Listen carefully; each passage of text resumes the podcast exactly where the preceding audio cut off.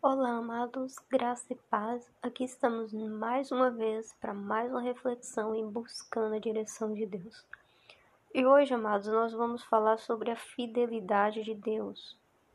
Segundo Timóteos, capítulo 2, verso 3 diz o seguinte: Se formos infiéis, ele permanece fiel. Não pode negar-se a si mesmo. Amados, a fidelidade de Deus não é equiparada ou não é comparável com a fidelidade humana. Nossa, nossa, por mais que a gente tente, por mais que a gente se esforce, por mais que a gente pense até que possamos de uma maneira próxima ser fiel a Deus, ela é uma fidelidade ínfima. E essa fidelidade, ainda que pequena, quando na nossa parte para com Deus, está ligada diretamente ao favor de Deus para com a nossa vida. Porque sem o Espírito Santo, nada podemos fazer. Ele é que nos auxilia, ele é que nos leva a ser fiel a Deus, a amar a palavra de Deus, a querer viver aquilo que Deus sonhou para a nossa vida que é estar na vontade de uma maneira alinhada e destinada ao que é eterno. Eu sei que quando a gente para para refletir sobre fidelidade a Deus ou nas coisas eternas, por um momento parece que não tem muito sentido, uma vez que nós vivemos tão apegado às coisas materiais, ao pensamento humanista, que tanto é característico do tempo que a gente vive. O pensamento humanista, ele coloca no centro as nossas necessidades, aquilo que é do homem, o tempo todo a gente quer agir como se a gente fosse o centro e que Deus tiver, é, esteja como se Deus tivesse que atender às nossas necessidades, a fidelidade de Deus tem que estar constantemente sobre a nossa vida. E quando a gente alimenta esse pensamento humanista, a gente perde verdadeiramente a compreensão do que significa, do que significa a fidelidade de Deus. Você pode pensar que nos momentos mais difíceis Deus não está contigo, ou Deus não está se importando. Mas eu quero que você reflita um pouco e pense: não é porque o dia está nublado não é porque é um dia de chuva, de temporal, que o sol deixou de existir. Muito pelo contrário. Em um dia nublado, se não houvesse sol, reinaria escuridão.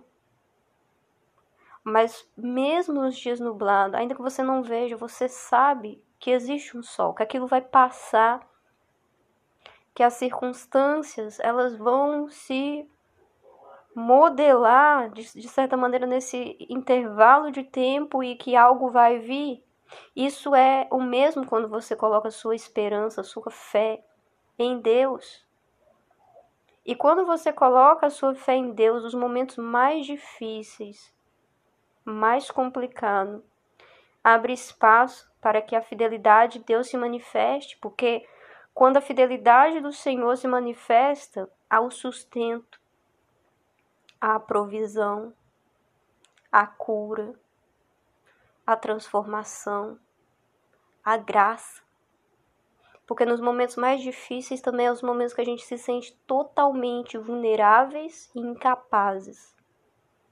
Mas a graça de Deus nos faz permanecer de pé, mesmo quando não podemos suportar ou pensamos não poder suportar a caminhada.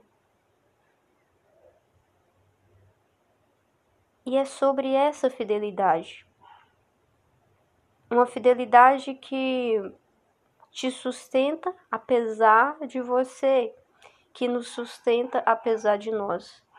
Ele permanece fiel, porque ele não pode negar a si mesmo, ele não pode negar a palavra dele. Aquilo que ele prometeu, quando ele diz eu estarei convosco até a consumação do século, isso é uma verdade. Ele vai estar conosco. Quando ele diz eu sou aquele que te sustenta, ele é o nosso sustento. Eu sou aquele que cuida é porque Ele é esse cuidado. Ele é o auxílio, Ele é a proteção, Ele é o guia para que você caminhe em segurança em direção às coisas eternas e não se corrompa no meio da caminhada com aquilo que é passageiro, com aquilo que é supérfluo. A fidelidade dele a todo momento está presente. O que muitas vezes acontece é que a nossa visão fica turva para enxergar essa fidelidade. O que muitas vezes acontece é que a gente quer comparar a fidelidade dele com aquilo que a gente chama de fidelidade ou a gente pensa entender se é fidelidade.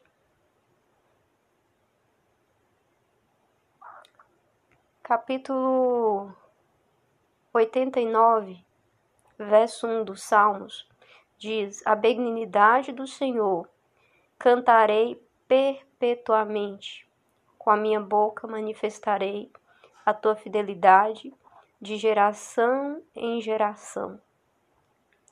O salmista associa, digamos, nesse verso, a dignidade, digamos, aquilo que ele naquele momento ele ele vê como sendo algo extremamente profundo entre manifestar, falar do principal atributo que naquele momento ele poderia expressar do Senhor, e ele fala exatamente sobre a fidelidade. Ele fala exatamente sobre a bondade de Deus. Existe algo poderoso quando a gente consegue conectar com esse entendimento do que representa a promessa de que Deus ele permanece fiel, fiel à sua palavra, primeiramente. Aquilo que ele disse, ele sustenta, ele cumpre, ele permanece porque ele não pode negar a si mesmo. E ele diz que ele é a palavra. Então, nesse momento, quando a gente olha para essa centralidade da fidelidade de Deus, a gente vê a, o quanto ele é imutável e a gente pode perceber o quão seguro é crer na palavra dele. Porque é o, me, é o mecanismo como ele opera a fidelidade e é o mecanismo como podemos quando a gente está na palavra, quando a gente está na dependência do Senhor, colher a bondade dele. Porque essa segurança que existe de que ele cumpre aquilo que ele fala nos sustenta.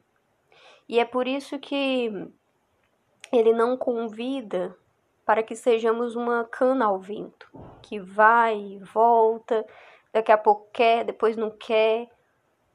Mas ele nos convida para ser, para andar firme sobre uma rocha, uma rocha eterna, que é Cristo, que é imutável, que é fiel.